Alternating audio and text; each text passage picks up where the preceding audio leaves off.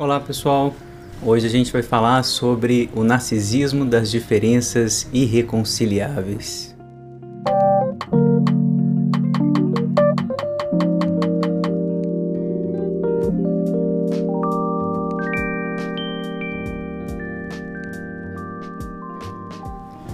Pessoal, recentemente fiz um vídeo breve no Instagram contando uma experiência que eu tive nessa semana com um colega, vamos chamar assim, profissional, né, de quem eu comprava alguns serviços. Né? Vou tentar preservar ao máximo a identidade do sujeito, mas certamente alguns de vocês já, já conheceram sujeitos assim. Né? Ele dizia tranquilamente em público ali no lugar de trabalho e defendia a ditadura e defendia em particular a ditadura argentina e chilena porque os métodos ali empregados de violência, incluindo desaparecimento de pessoas, foram os métodos mais adequados. Né? Os chamados vuelos de la muerte, né? os, os voos da morte, eram métodos particularmente elogiados por ele. Né? A discussão estava, claro, girando em torno das eleições aqui no Brasil, né? que agora, né, no dia 30 de outubro de 22, vai decidir, para quem vê esse vídeo aí no futuro, vai decidir o pleito presidencial, depois de uma tenebrosa eleição para o legislativo, vai decidir o pleito entre o presidente Lula e o Bolsonaro todo mundo sabe, né? Isso é bastante divulgado. O Bolsonaro divulga seu elogio constante, né, a ditadores como Stroessner, né, um reconhecido pedófilo, o Ustra, né, a quem ele proferiu grande elogio né, no golpe contra a presidenta Dilma. Enfim, ele é, elogia bastante os ditadores e os seus métodos. Né? Se lembram daquele cartazinho que estava na porta do gabinete ainda dele, né, quando ele era deputado, sobre a busca né, pelas ossadas do Araguaia, que o exército não era cachorro né, para procurar ossos, ossos de pessoas assassinadas pelo exército. Enfim, ele é um reconhecido adorador da ditadura e esse profissional com quem eu conversava se mostrou também um bolsonarista, ou, para dizer com todas as letras, um fascista. Quem apoia a tortura merece esse nome, simplesmente, é o que é. Se eu apoio a tortura como argumento político, enfim, como um tipo de decisão política, eu sou um fascista. A partir desse momento, né, óbvio, precisei interromper as relações profissionais com aquele sujeito, né? Mas é uma pergunta que me vem, né? A gente vai interromper, né, as relações com 40%, 50% da população brasileira, né, que estão votando muito convictas no Bolsonaro? Uma outra situação, e aí comparo as duas situações para falar para vocês e requerer um pouco a opinião de vocês aí, é que no consultório de repente aparecem pessoas que se relacionavam com pessoas de direita e essas pessoas, que até então eram razoavelmente republicanas, né, defendiam o Estado laico, vão migrando a partir de 2014, né, a partir do golpe, para um bolsonarismo, né, um certo tipo de alinhamento com o fascismo defendido pela extrema-direita brasileira. Até então, os relacionamentos familiares e relacionamentos né, amorosos consistiam na convivência razoável, né? Disso que o Freud chamava de narcisismo das pequenas diferenças. Aí tudo bem, você votava no Aécio, né? Eu votava no Lula, eu votava no Haddad, na Manuela Dávila no Boulos, né? Você votava no Amoedo, enfim, no Aécio, no Alckmin, né? Enfim, ok. A narcisismo das pequenas diferenças era conciliável, havia vários pactos de conciliação, o próprio PT pensou e agiu né, dessa forma nos governos dele, são pactos de conciliação difíceis para a esquerda, inclusive, né, de tolerar um pouco, dar conta, suportar as diferenças. No entanto, quando o bolsonarismo começa a aparecer, o fundamentalismo religioso, algumas pessoas trouxeram para o consultório essa situação né, dificílima de, de resolver. Meu marido é um bolsonarista, diz uma paciente. E aí? O cara que está dizendo de forma mais explícita impossível que vai estuprar uma mulher ou não a estupraria porque ela era feia. Ou que numa outra situação diz que pintou um clima entre ele e menininhas de 12 anos de idade, ou ainda que sobre a filha dele ele diz ter sido alvo, né, fruto de uma fraquejada. Ora, essa misoginia explícita coloca para essa paciente uma decisão. Bom, eu vou continuar ou não com um sujeito que apoia explicitamente a misoginia? ou explicitamente a homofobia, os meus amigos, meus pacientes, os meus parentes são gays, né? E a gente sabe que esse discurso homofóbico, esse discurso misógino, acaba por justificar e, e de alguma maneira naturalizar a violência que a gente sabe na nossa sociedade é absolutamente repleta. Qual a decisão aqui? Continuar ou não continuar? Essa decisão de continuar ou não se relacionando com pessoas fascistas parece vai ser uma questão para a gente nos próximos anos, né? Já é isso desde 2014, 2016. Aqui no Brasil isso tem sido uma questão política que está circulando cada vez mais e agora, né, em 2022, com essa decisão, a decisão presidencial, parece que isso vai se tornar uma questão política do dia a dia. Isso me leva diretamente a um texto do Freud, na verdade, é uma expressão dele que aparece em três textos, pelo menos. A expressão é narcisismo das pequenas diferenças. Essa noção aparece no texto O Tabu da Virgindade, em 1917. Depois vai aparecer no Psicologia das Massas e Análise do Eu, e no Mal-Estar na Civilização. Todos os três textos, portanto, textos que pertencem àquelas obras chamadas obras sociais do Freud, né, da psicologia social freudiana. Freud está refletindo nesses textos né, a sua ideia básica do que é o pacto civilizatório. Basicamente, a gente lembra disso, né, o pacto civilizatório em Freud está muito, muito baseado na renúncia, né, na repressão, no recalcamento. Renúncia às minhas pulsões, tanto sexuais quanto agressivas, para que eu possa conviver com o outro. Então, o pacto civilizatório tem a ver com isso.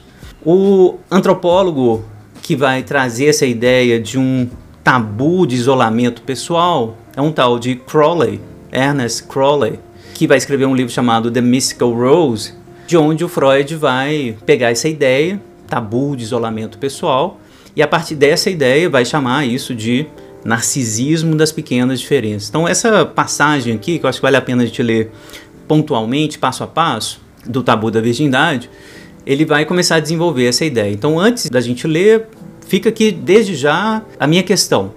A gente vai chamar essa diferença entre pessoas comprometidas com o que a gente pode chamar aqui de Estado democrático de direito, republicanismo liberal, ou Estado burguês, a democracia burguesa. A gente vai pegar essa diferença entre essas pessoas e aqueles que defendem claramente o fascismo ou a existência de partidos nazistas como o Monarca ou Kim Kataguiri, por exemplo, que não se opõe né, a isso, construção de partidos nazistas efetivamente, a gente vai tratar como essas diferenças. A gente ainda vai chamar isso aqui de narcisismo das pequenas diferenças? Então essa é a pergunta, eu gostaria que vocês né, respondessem, me ajudassem a responder isso. Né? A gente chama isso aqui ainda de narcisismo das pequenas diferenças?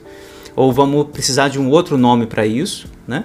Então, primeiro vamos tentar entender essa história, o narcisismo das pequenas diferenças. Né? Aqui na passagem do Freud, no Tabu da Virgindade, ele vai dizer o seguinte: Crowley, numa linguagem que difere apenas ligeiramente da terminologia habitual da psicanálise, afirma que cada indivíduo é separado dos demais por um tabu de isolamento pessoal e que constitui precisamente as pequenas diferenças em pessoas que, quanto ao resto, são semelhantes, que formam a base dos sentimentos de estranheza e hostilidade entre eles. Essas pequenas diferenças entre as pessoas vão formar uma base de estranheza e de hostilidade. Mas, no geral, são pessoas que têm muito em comum. São pequenas diferenças que vão produzir hostilidade, mas no resto são pessoas que têm algo em comum. Seria tentador desenvolver essa ideia, continua Freud, e derivar desse narcisismo das pequenas diferenças a hostilidade que em cada relação humana observamos lutar vitoriosamente contra os sentimentos de companheirismo e sobrepujar o mandamento de que todos os homens devem amar ao seu próximo. Então, seria muito tentador, né, pegar essa ideia aí do tabu de isolamento pessoal do Crowley e dizer, bom, isso é o que a gente está chamando em psicanálise de narcisismo das pequenas diferenças. essas pequenas diferenças, né? Que são as diferenças narcísicas, eu vou insistir nisso, são diferenças, ou seja, ligados ao amor que o próprio sujeito tem por si mesmo, aos seus ideais, aos ideais que o constituem. Pegar esses afetos aqui, esse narcisismo. Então, o que o Freud está dizendo é: existe uma hostilidade, hostilidade que está presente em todos nós. O Freud nunca vai abandonar muito essa tese, né? O homem é o lobo do homem. Uma hostilidade que pode ser pequena, mas que ela vai lutando o tempo todo contra a solidariedade e contra esse mandamento, né, o mandamento cristão, né, de amar ao próximo. Essas pequenas diferenças, né, formam esse conjunto aí de hostilidade. Interessante que o contexto que o Freud está trazendo essa expressão pela primeira vez é o tabu da virgindade, e ele termina esse parágrafo justamente trazendo a ideia para o contexto dele, que é o ódio misógino que os homens dirigem às mulheres por essa pequena diferença. Vejam bem, Freud está situando a diferença sexual nesse campo da pequena diferença e que vai produzir o ódio misógino. Ele vai dizer que a rejeição narcísica das mulheres pelos homens, a qual está tão entremeada com o desprezo por elas.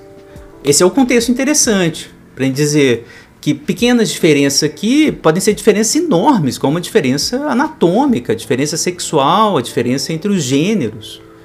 E o Freud ainda situa isso no campo das pequenas diferenças, mas que está gerando uma hostilidade, o Freud sabe disso, uma hostilidade feminicida, uma hostilidade absolutamente violenta dos homens contra as mulheres.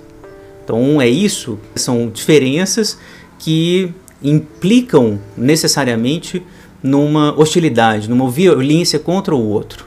Quando a gente fala da diferença sexual e da relação entre os homens e as mulheres, apesar de toda a violência patriarcal, misógina, machista, né, ao longo da história reconhecida né, na história humana, principalmente atrelada aos fundamentalismos religiosos, né, claro que a gente também vai falar do amor, do tanto de relação que existe, do tanto de encontro que existe entre homens e mulheres.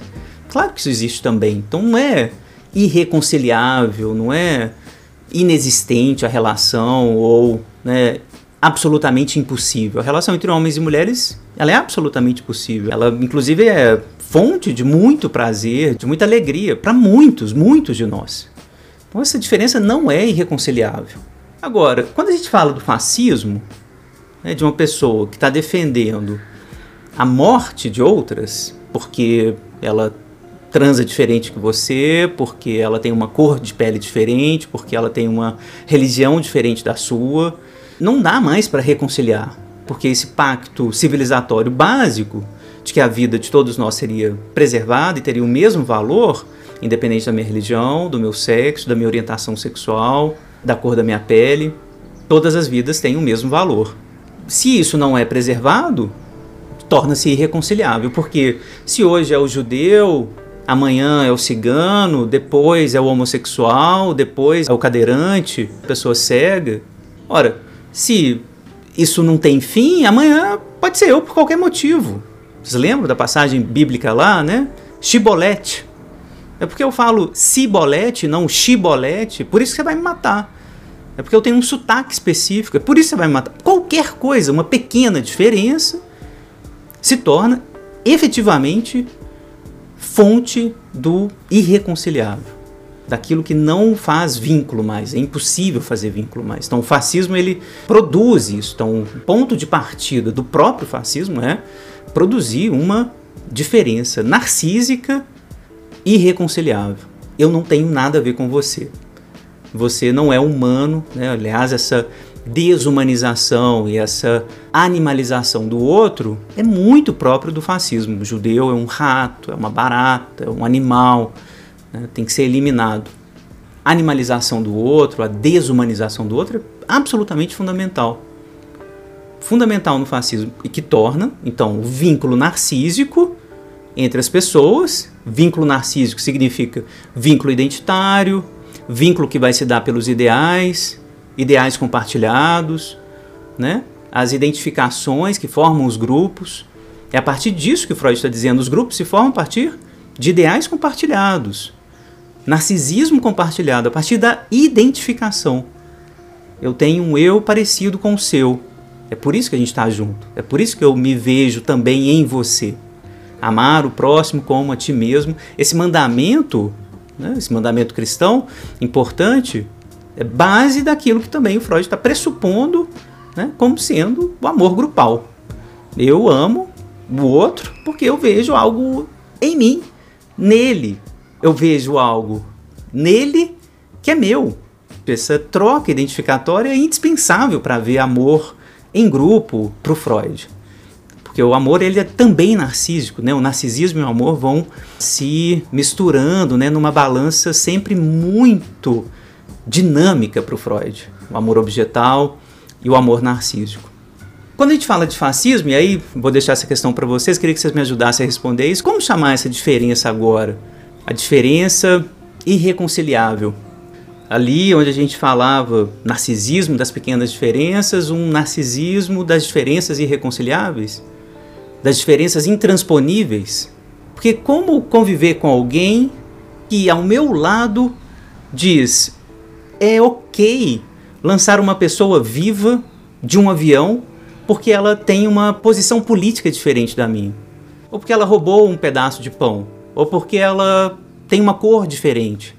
É ok mandar uma pessoa de um avião para que ela desapareça e nunca mais seja encontrada pelos seus, pela sua família. Isso é ok. Isso é um modo político ok, razoável para lidar com os meus conflitos políticos. Como conviver com essa pessoa? É intransponível? É irreconciliável ou é possível? A gente não está mais no mesmo campo. Esse é o ponto.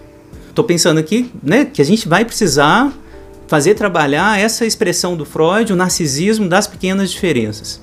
Essa pequena diferença é só uma posição política, né? Porque a Hannah Arendt mostrou claramente. O fascista também gosta de Kant, de Mozart, de Wagner. Wagner, eles adoravam Wagner, não é? Eles gostam de música clássica, eles leem filosofia, eles fazem parte da alta cultura. A Hannah Arendt mostrou isso claramente. O nazista não é um monstro. Tem muita coisa em comum com a gente, muita.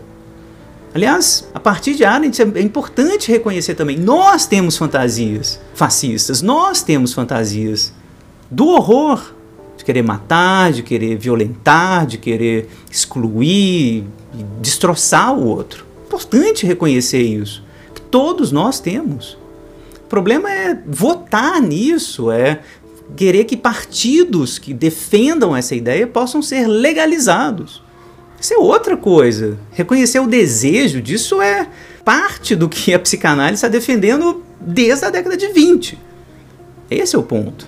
A questão é achar que isso é possível ser defendido politicamente, enquanto partido, enquanto uma ideia que pode ser divulgada publicamente. É essa a diferença irreconciliável, intransponível. Então a gente está com um problema para resolver, porque as famílias estão dilaceradas quando o fascismo aparece. A gente vai conversar com aquele que era o nosso amigo, primo, avó, o avô, defendendo discursos fundamentalistas religiosos, dizendo que a homossexualidade vai ser espalhada numa revolução gaysista produzido por universitários maconheiros? A gente vai acreditar nisso?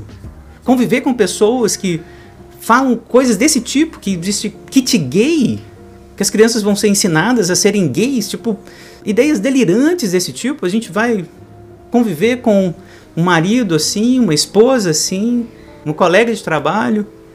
A psicanálise, claro, está defendendo. A gente precisa dialogar, a gente precisa conversar com essas pessoas. As pessoas estão acreditando nesse tipo de teoria e nesse tipo de posição política por algum motivo. Elas precisam de acolhimento, elas precisam que a gente converse com elas, mas não limite. É, é possível? É possível o diálogo? Então, ah, claro, nossa aposta é o diálogo, sempre, mas a ideia é a gente precisa de um outro nome para isso em algum momento né, desse convívio com o fascista, não se trata mais de um narcisismo das pequenas diferenças, mas um narcisismo das diferenças intransponíveis, narcisismo das diferenças irreconciliáveis. É isso que o fascismo nos traz. Estou aqui convidando vocês para a gente pensar nisso queria que a gente pensasse, né? Se já tiveram essa experiência aí na família, no trabalho, me contem. Curtam o vídeo aí, compartilhem, me chamem para conversar e me digam o que, que vocês pensam dessa história. Até a próxima!